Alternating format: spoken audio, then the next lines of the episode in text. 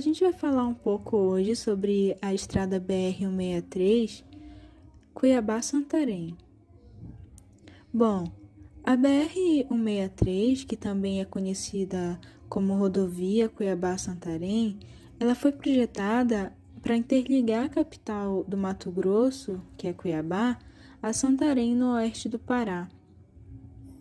E com 1.756 quilômetros em sua extensão total, a BR-63 ela surgiu na década de 70, é, atendendo a um plano de integração nacional daquela região, né, uma proposta do governo federal.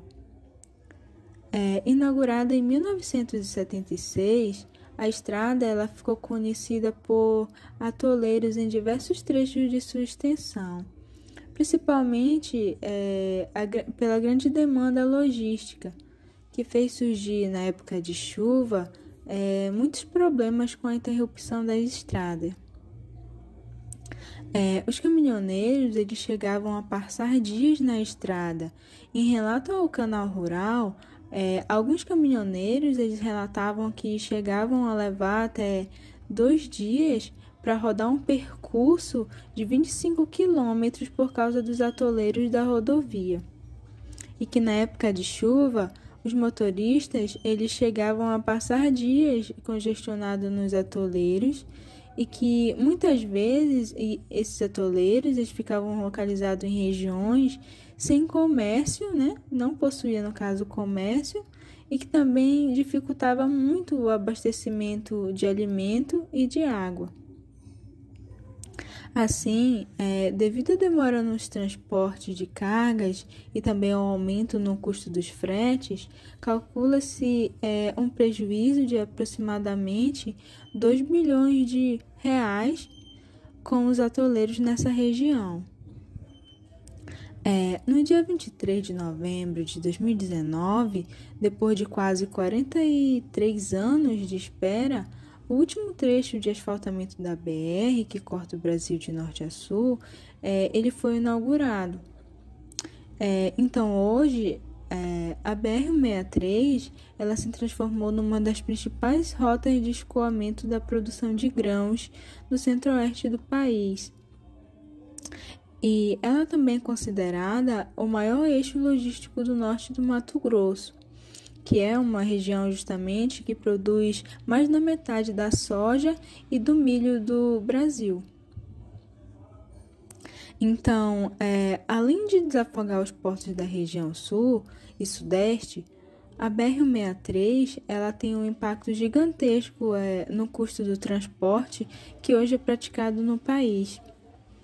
Segundo a Confederação Nacional da Indústria, são economizadas cerca de 1 bilhão e 400 milhões de reais por ano com a construção da estrada, onde o custo do frete chegou a cair em até aproximadamente é, 34%, segundo especialistas. Ou seja, desta forma, é, a gente pode observar os benefícios que a construção e a pavimentação da estrada elas trouxeram, né, para o transporte de cargas, para os colonos locais e para as empresas de exportação, pois além de integrar a região sul ao oeste do Pará, a construção da BR ela pode contribuir com o tempo no deslocamento das cargas, bem como no escoamento mais rápido da produção de soja e também de milho para outras regiões do país. Segundo o secretário de Políticas para o Desenvolvimento Sustentável do Ministério do Meio Ambiente, Gilney Amorim Viana, além de facilitar o escoamento da produção agrícola e da pecuária da região, a obra aumentou o trânsito de mercadorias da Zona Franca de Manaus para o sudeste e o sul do país. Ou seja, com a abertura da BR-63, a produção agrícola e pecuária da região norte é, teve uma maior saída para outras regiões, assim como também os produtos fabricados na Zona Franca de Manaus, eles tiveram uma grande saída para as demais regiões do país. No entanto, não aconteceu apenas coisas boas com a com a construção da estrada. Ou seja, é importante citar os impactos negativos que essa grande obra trouxe para os recursos naturais da região. Primeiramente, para a construção da estrada, teve que ter é, uma parte da floresta ter sido derrubada. Aí já começa causando impacto no meio ambiente.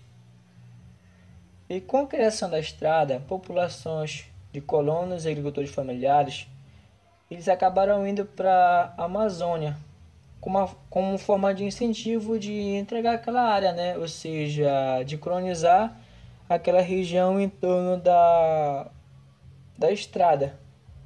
Porém, acabou indo junto os grandes produtores.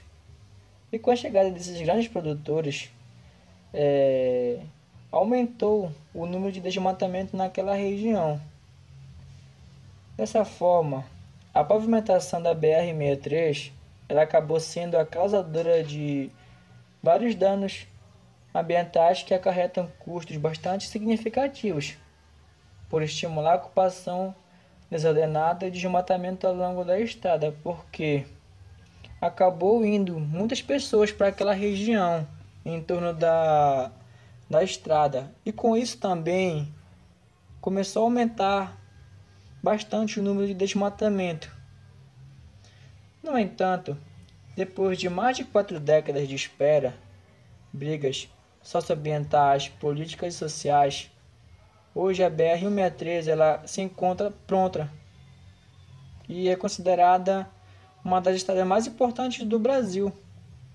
Ela acabou se transformando no principal corredor de exportação de cargas em direção ao sul do país, Dessa forma, houve um maior aumento da escoação dos produtos da região norte para outras partes do país. Ou seja, com a construção da BR-63, vários produtos da região norte acabaram sendo escoados para outras regiões do país. E no final, mesmo com os grandes impactos ambientais causados pela construção da BR-63, ela acabou sendo de grande importância, principalmente para o crescimento econômico da nossa região norte e também para o país.